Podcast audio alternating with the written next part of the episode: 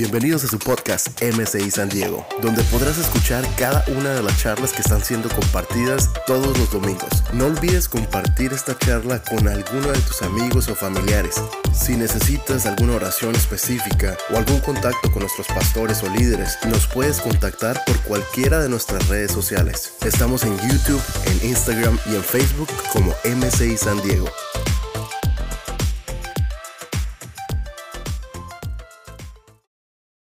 Así que yo te quiero compartir hoy un tema muy especial. Sabes, en estos días he estado meditando mucho acerca de esta palabra y esto me está eh, ayudando a poder visualizar nuevas cosas que Dios tiene para nosotros. Y eso está en jueces capítulo, Josué, perdón, capítulo 1, versículo del 1 al 3.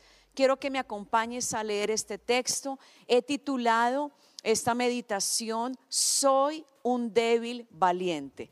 Por favor, dile a la persona que está ahí a tu lado, eres un débil valiente. Así el que se encuentre enfermo, el que quizás en su casa esté hoy como medio desanimado, que esté un poco deprimido, que se sienta un poco mal, a ese quiero que le digas, eres un débil valiente. Así que leamos juntos Josué capítulo 1, versículo del 1 al 3. Aconteció después de la muerte de Moisés, siervo de Jehová, que Jehová habló a Josué, hijo de Num, servidor de Moisés, diciendo, mi siervo Moisés ha muerto, ahora pues, levántate y pasa este Jordán, tú y todo este pueblo, a la tierra que yo les doy a los hijos de Israel yo os he entregado, como lo había dicho a Moisés, todo lugar que pisare la planta de vuestro pie. Y voy a invitarte que ahí donde estás, inclines tu rostro, cierres tus ojos y digas conmigo, Señor Jesús, habla a mi corazón. Necesito escuchar tu consejo. Necesito que tú reveles tus planes y tus propósitos a mi vida. Te doy gracias, Señor, por esta oportunidad que tú nos das una vez más de poder llegar a tantas familias, a tantos hogares. Señor, nosotros no podemos hacer nada, pero tu palabra sí es capaz de transformar cualquier corazón. Transforma nuestra vida. Dígale con sus propias palabras, háblame Dios. Transforma mi manera de pensar. Yo necesito escuchar tu voz. En Cristo Jesús. Amén y amén. Soy un débil valiente. Sabes, me impactó muchísimo la descripción que un gran estudioso de la Biblia hizo sobre la palabra iglesia. Voy a leerlo contigo en esta mañana. Él decía así, la iglesia no es un museo que exhibe gente perfecta. La iglesia es un hospital en el sentido tradicional de la palabra. Es un lugar de hospitalidad y de restauración. Es un lugar donde los heridos, los lastimados y los quebrantados pueden encontrar sanidad. Es una comunidad de pecadores en la que acogemos a todos los independientes de su estilo de vida. Y tenemos una puerta principal, la ancha, y son todos bienvenidos. Saben, cuando yo leí esta descripción que este estudioso hacía de lo que era la iglesia, a mí me impactó, porque eso es la iglesia, eso fue la iglesia para mí cuando yo llegué. Llegué con muchos temores, eso fue la iglesia para mi mamá cuando hace 34 años por primera vez pisó la iglesia y tenía un trasfondo familiar donde había tantos temores y tantas inseguridades. La iglesia fue el lugar para mi padre, un empresario que en un principio no tenía la visión de servirle al Señor. Eso fue la iglesia para mi esposo, el pastor Douglas, un hombre con un pasado muy difícil que no calificaba para ser un gran líder y para ser un hombre esforzado. Así que he podido describir la iglesia como ese gran entrenamiento. Hemos podido ser entrenados. Es como un entrenamiento militar donde nuestro carácter es formado. Y muchas veces las dificultades nos obligan a adoptar nuevas rutinas y hábitos que nos permiten madurar. Así que la primera conclusión que podemos sacar en este día, ¿cuál es? Lo que me hace fuerte es reconocer que soy débil. Diga conmigo, lo que me hace fuerte es reconocer que soy débil. Hay una escritura que me encanta en la Biblia y dice, diga el débil, fuerte soy. Y eso es lo que describe el apóstol Pablo. Cuando tú vas a la escritura, a la Biblia, a la palabra de Dios, Pablo hace un resumen de su vida. Y me encanta la manera como él describe su propia vida, su trayectoria, su carrera. ¿Qué dice él? Pero Dios me ha contestado, mi amor es todo lo que necesitas. Mi poder se muestra en la debilidad.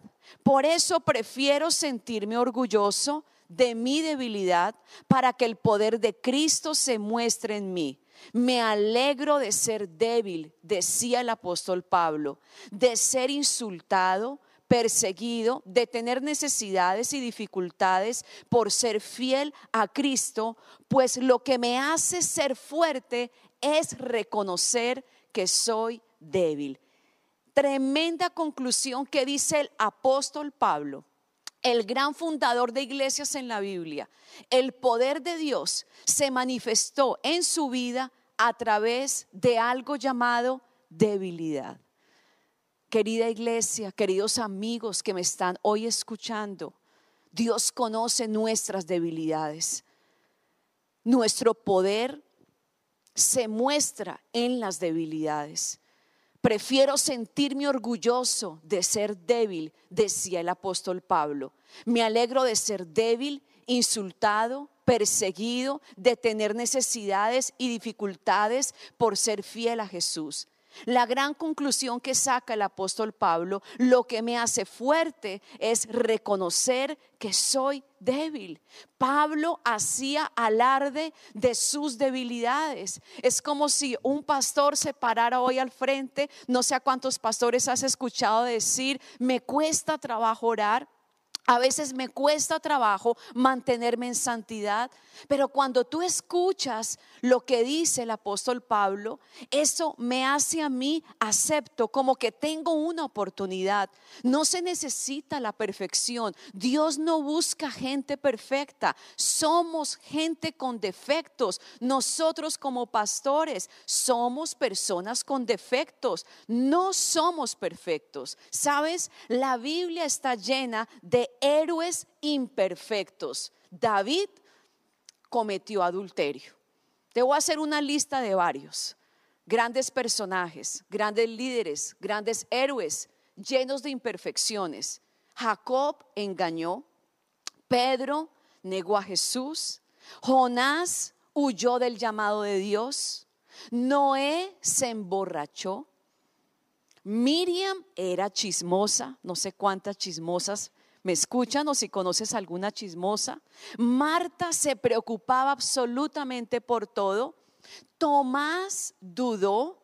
Saqueo cometió fraude, Elías se deprimió, Moisés era tartamudo, así que toda esta lista de grandes héroes tenían debilidades como las tienes tú y como las tengo yo.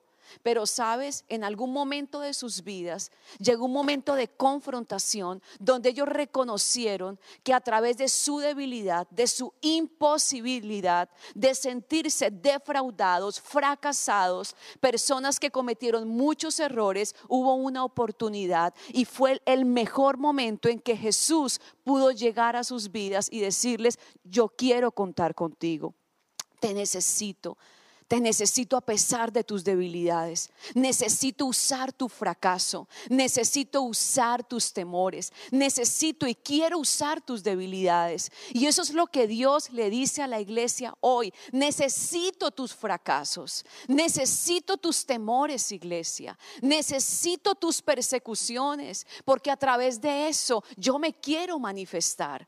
A través de tu debilidad yo quiero enseñarle a tus hijos, a tu esposo, que esa debilidad te va a hacer más fuerte, te va a hacer más valiente. Así muchos de pronto te estén señalando y se burlen de tus incapacidades.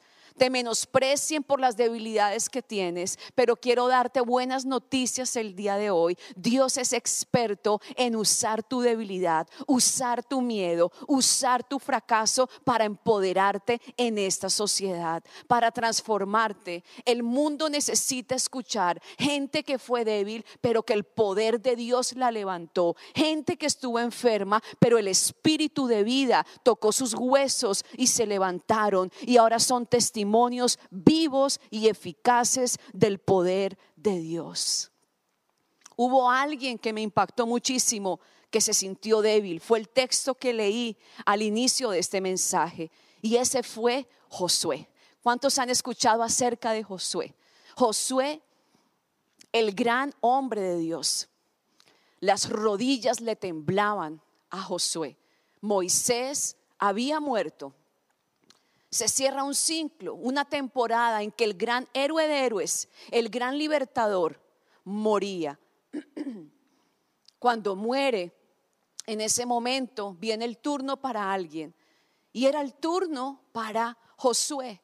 Josué quedó a cargo de todo ese gran pueblo. Eran aproximadamente entre 4 y 5 millones de personas. No había tiempo para el luto, no había tiempo para llorar a Moisés, no había tiempo para hacer ese funeral. ¿Por qué? Porque él se tuvo que levantar, porque ahora tenía una meta. ¿Y cuál era la meta? Conducir a ese pueblo a la tierra prometida, a la tierra de las promesas.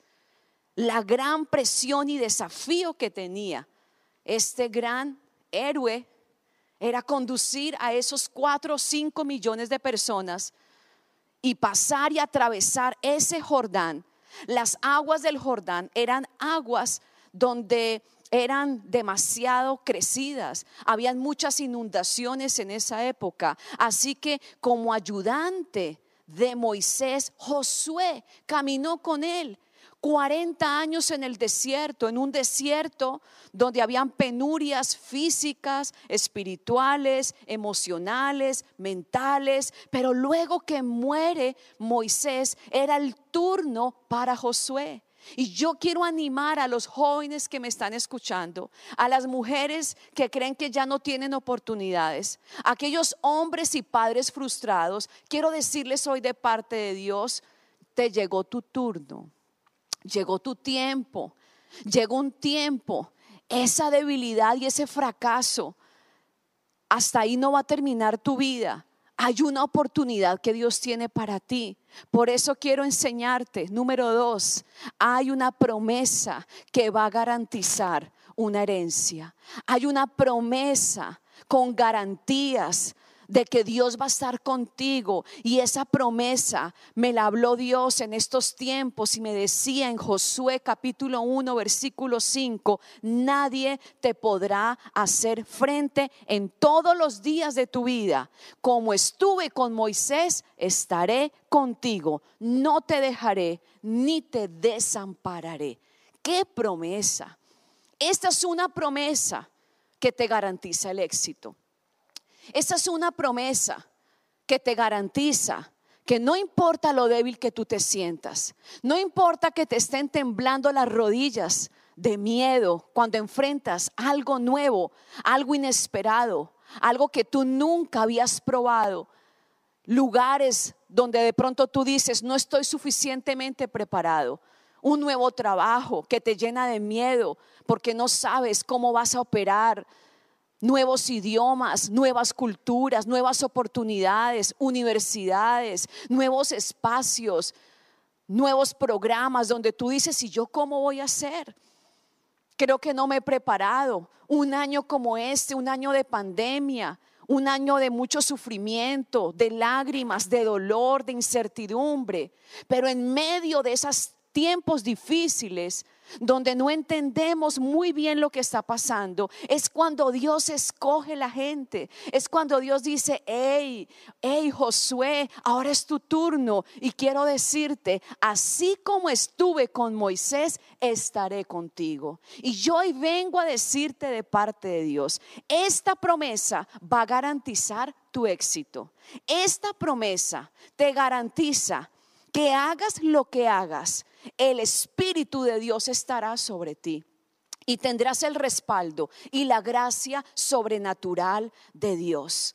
El sello de la garantía es una promesa que te dice, voy a estar contigo, no te voy a dejar, yo no te voy a abandonar. En esta nueva normalidad, creo que hemos sido tan desafiados a ser esforzados y a ser valientes. Esta nueva normalidad donde muchas mamás tuvieron que encerrarse en casa, a ser maestras o a supervisar las tareas de sus hijos, una de esas soy yo. Padres que tuvieron que llevar la oficina a sus propias casas y tratar de lidiar con el tiempo, con las presiones y con los compromisos nuevas costumbres. No era nuestra costumbre grabar en vivo como lo estamos haciendo hoy en M6 San Diego. No era nuestra costumbre predicar en un autocine como lo estamos haciendo a partir de las 12 del día todos los domingos en Tijuana. Eso no era nuestra costumbre. Esos no eran nuestros planes. Esos no eran nuestros proyectos cuando este año hicimos las metas en el mes de enero y nos reunimos un grupo de líderes a organizar todas las metas con fechas, con días. Nunca habíamos sido tan organizados como este enero 2020, haciendo toda la programación de nuestro año. Y sé que muchos líderes que me oyen les da risa porque pasamos varias semanas planeando pero Dios sabe cómo hacer sus cosas. Él usa y Él ha usado estos tiempos de pandemia, tiempos de dificultad, tiempos donde todas las cosas han cambiado, donde hemos tenido que adaptarnos a nuevas rutinas, a nuevas modalidades. Pero ¿sabes eso a qué me ha enseñado? A mí a la pastora Marcia, al pastor Douglas y no solamente a mí, a todo un equipo maravilloso que está aquí detrás de cámaras, que por meses de mañana, tarde y noche, a tiempo, afuera de tiempo, han tenido que estar allí esforzándonos mucho más para que este mensaje llegue hasta donde tú estás. Escuchaba ahorita las cifras que daba nuestro líder de media y del equipo creativo llamado Beto o Alberto García y él decía, hemos crecido. Pero ese crecimiento no vino porque soplamos, no vino porque oramos, no, ¿sabes por qué vino? Porque nos hemos esforzado. Y es lo siguiente que te quiero decir, esfuérzate, esfuérzate. Fueron palabras que Dios le dijo a Josué. Y mira las veces que le dice esfuérzate. La primera está allí en el versículo 6. Le dice, esfuérzate Josué y sé valiente porque tú repartirás a este pueblo por heredad la tierra de la cual juré a tus padres que se las daría a ellos. Le dice primera vez, esfuérzate. Pero ahí no queda. Vuelve y le repite en el versículo 7, le dice, Josué, por si no escuchaste, por si te costó trabajo entender, te vuelvo a decir, esfuérzate y sé valiente para cuidar de hacer todo conforme a lo que yo te voy a decir. Pero ahí no quedó vuelve y le dice en el versículo 9, mira que te mando. No le está diciendo si tú sientes esforzarte. No le dice, depende del estado de ánimo que tú tengas, si ese día amaneciste contento o ese día amaneciste de pronto con el ánimo por el suelo. Le está diciendo, Josué, te mando te mando, no te estoy dando una sugerencia, te mando que te esfuerces y seas valiente, no temas ni desmayes, porque Jehová tu Dios estará contigo en donde quiera que tú vayas. ¿Qué es valentía?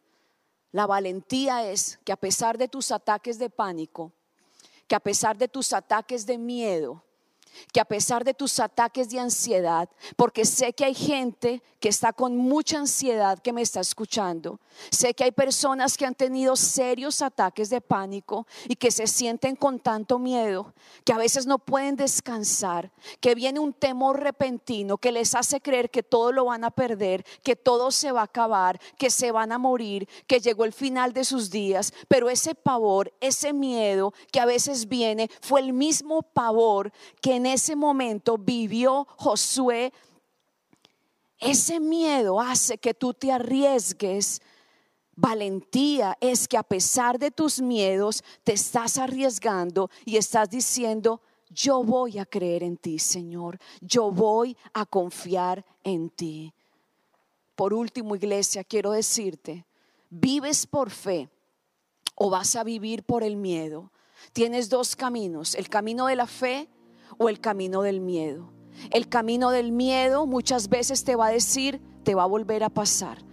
Fue cuando yo sabía que tener un tercer hijo me ponía en riesgo por las experiencias que tuve en mi segundo embarazo y esto es algo que les he contado varias veces, pero siento decírtelo nuevamente el día de hoy cuando tú quedas marcado por una experiencia negativa, y sé que muchos de los que fueron a encuentro me entienden, sé que muchas personas que están atravesando luchas muy duras, que fueron marcados con el rechazo, con el abuso, con palabras y por personas cercanas, sí, a ti te hablo, que fuiste maltratado, que fuiste abusado, que fuiste rechazado por la sociedad, que tuviste una marca de dolor que no te has podido quitar de encima. Sí, a ti te hablo. Que tuviste un miedo a la oscuridad, que tuviste miedo de volver a vivir, porque esa enfermedad vino y arrasó con tus finanzas y te hizo sentir débil y miserable, te hizo sentir inútil, te hizo sentir que ya tú no podías más. Sabes cuando hay una marca de dolor, Muchas veces quedamos tan marcados que nos da miedo lo desconocido, que nos da miedo volver a soñar, que nos da miedo volver a creer.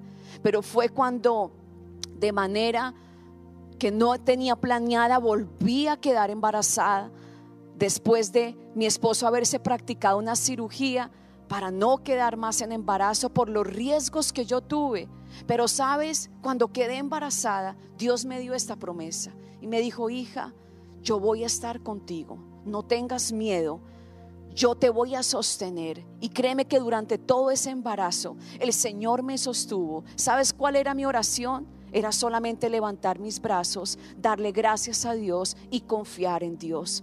Muchos sé que han perdido sus fuerzas en estos tiempos, que se han debilitado físicamente, emocionalmente, financieramente. Pero yo te animo en esta mañana a que tú digas las palabras que Josué dijo. Él dijo, Señor, si tú estuviste con mi pastor, si tú estuviste con mi líder, si tú caminaste con él, si tú le diste la mano y no lo soltaste, así era un tartamudo que tenía miedo de enfrentar a un faraón, pero fui testigo de cómo tú le diste y cómo Él levantó la vara y se abrió el mar rojo, pues ese mismo Dios va a estar conmigo. Y hoy quiero profetizar sobre ti, querida iglesia, queridos amigos, familias que me están escuchando. Quiero decirte, así como Dios estuvo con Moisés, estará contigo. Y empieza la mejor temporada en Misión Carismática Internacional de San Diego y de Tijuana. Empieza la temporada de lo sobrenatural. Empieza la temporada de los milagros. Empieza la temporada donde te tendrás que esforzar, donde tendrás que salir de tu comodidad, donde tendrás que enfrentar tus miedos, donde tendrás que enfrentar tus imposibilidades Así el médico te esté diciendo y te muestre el decreto y te diga estás enferma, pues con ese decreto te vas a levantar y vas a tener esa fe y vas a declarar, Señor, así como estuviste con Moisés, estarás conmigo y voy a caminar y voy a dar un paso. Quiero decirte, querida iglesia, vas a tener que mojarte los pies, vas a tener que dar el paso Josué no tenía la varita mágica que abría el mar rojo. Ahora él tenía que caminar. Ahora él tenía que poner el pie ahí en el mar. Él tenía que pisar. Y eso fue, y eso es lo que dice precisamente la palabra. Dice en Josué capítulo 3, en el versículo 15 y 16, cuando los que llevaban el arca entraron en el Jordán y los pies de los sacerdotes, mírate tus pies, ahí donde estás. Sé que algunos no quieren mucho sus piecitos, no, ame sus pies, quiéralos. Y dice que los pies de los sacerdotes que llevaban el arca fueron mojados a la orilla del agua, porque el Jordán suele desbordarse por todas sus orillas todo el tiempo de la siega. Las aguas que venían de arriba se detuvieron en un montón, bien lejos de la ciudad de Adán, que está al lado de Zaretán, y las que descendían al mar de Arabá al mar salado se acabaron y fueron divididas las aguas y el pueblo pasó en dirección a Jericó. ¿Sabes qué necesitas hacer? Débil valiente, hoy te dice el Señor, prepárate a mojarte los pies. ¿Sabes cuando hace muchos años nuestra pastora, hoy senadora de la República, Emma Claudia Castellanos, ella escuchó hace muchos años, una vez prendió el televisor y algo que a ella le impactó y ella nos cuenta ese momento, resulta que prendió su televisor y una bruja ese día llamada Regina 11 llamada la bruja mayor de Colombia, se estaba lanzando como candidata presidencial en 1986. Después se lanzó en 1990 y siguió su carrera política en 1994, cuyo partido llegó a ser la quinta fuerza política de Colombia más grande fue concejal de Bogotá, fue representante a la Cámara y fue senadora de la República, con su escoba, porque tenía su escoba la bruja. Y ella reconocía y decía, voy a borrar la inmoralidad de la ciudad de Bogotá, voy a borrar la inmoralidad de Colombia. Muchos políticos contrataban y todavía políticos hoy en día que estamos acá en en vísperas a las presidenciales aquí en Estados Unidos, hay muchos políticos, quiero decirte, que contratan los servicios de magos, de mentalistas y que muchas veces patrocinan sus carreras, patrocinan y sus postulaciones para y entre más poder, más se contaminan y más se ensucian. En política se puede ver de todo, pero ¿sabes qué? La pastora Claudia yo hoy quiero honrar la vida de la pastora Emma Claudia. ¿Por qué? Porque ella tuvo que aprender a mojarse los pies. Ella dijo, si una bruja se levanta y dice que va a ser presidenta de Colombia, que quiere ser senadora y que quiere tener una carrera, ¿cómo los cristianos nos vamos a quedar en silencio? ¿Cómo los cristianos nos vamos a quedar callados? ¿Saben qué? Esta mujer se indignó.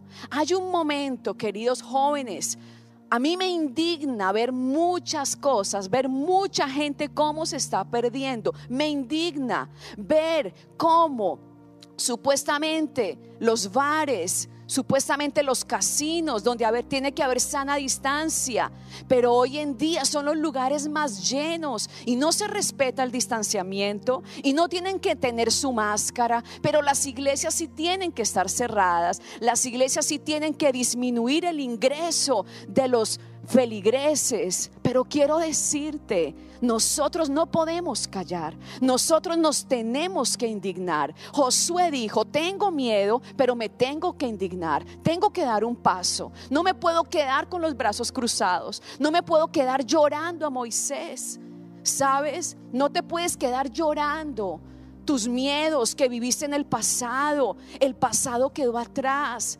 Yo como pastora de esta iglesia, juntamente con mi amado el pastor Douglas, nosotros no podemos lamentarnos por las cosas que no hicimos en Colombia, ni seguir hablando de nuestros grandes logros. Hay un Jordán que tengo que atravesar. Hay un Jordán que todos los discípulos y los que nos han ido siguiendo tenemos que atravesar y se llama la tierra prometida. Y quiero decirte, vas a llegar a tu tierra prometida.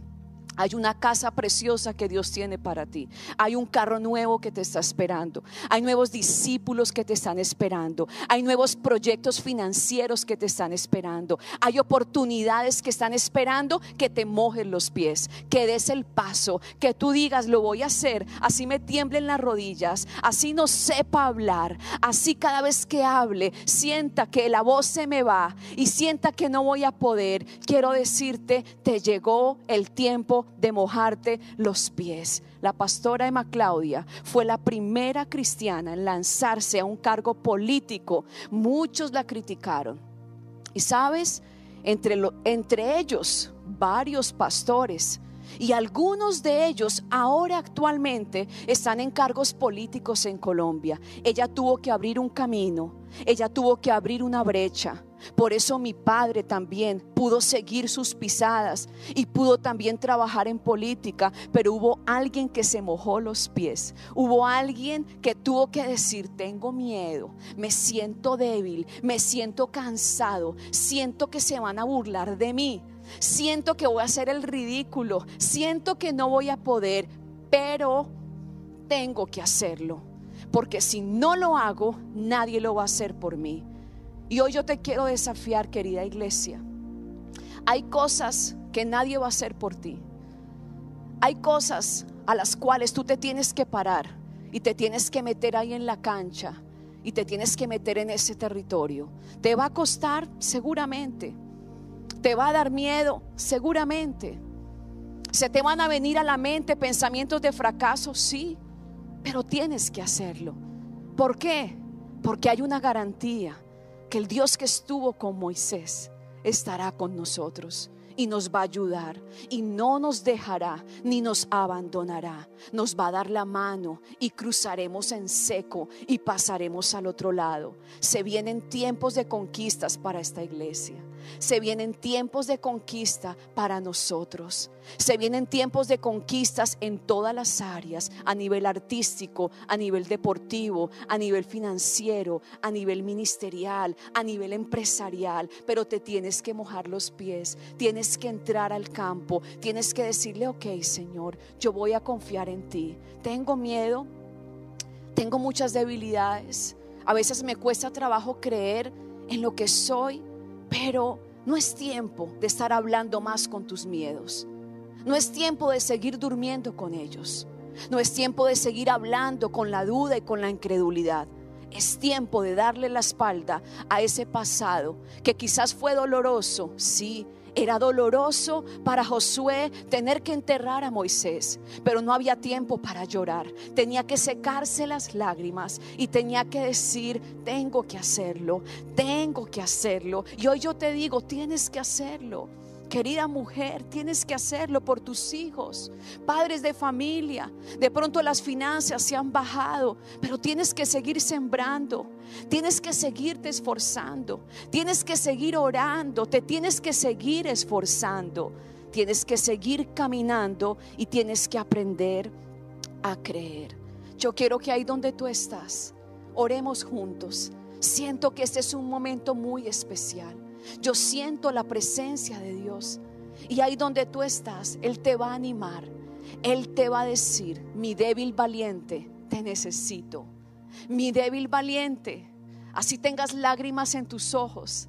Así ahora las circunstancias te estén diciendo todo lo contrario, pero eres mi débil valiente y te voy a usar y voy a hacer maravillas a través de ti. Y voy a hacer cosas que tus ojos no han visto ni que tus oídos han escuchado. Pero el mundo tiene que saber que hay alguien que se paró, que hay alguien que a pesar de sus temores se puso firme y le creyó a Dios. Señor, yo bendigo a todos los que nos están escuchando. Yo pido, Señor, que esa fuerza, que esa fe en medio de la debilidad, que vino a tus hijos a través de situaciones difíciles, a través de momentos de incertidumbre, aún en medio de esta pandemia, te pido, Señor, que tú los fortalezcas y que tú les ayudes en el nombre de Jesús.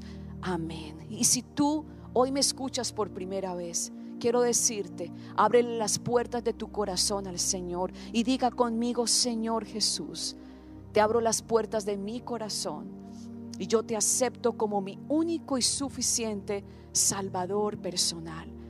Hoy acabas de hacer una oración muy sencilla y muy importante y es entrar a formar parte de la familia de Dios. Que Dios te bendiga, que Dios te guarde, atesora esta palabra y sé que va a dar mucho fruto en tu vida. No olvides compartir esta charla con alguno de tus amigos o familiares. Si necesitas alguna oración específica o algún contacto con nuestros pastores o líderes, nos puedes contactar por cualquiera de nuestras redes sociales. Estamos en YouTube, en Instagram y en Facebook como MCI San Diego.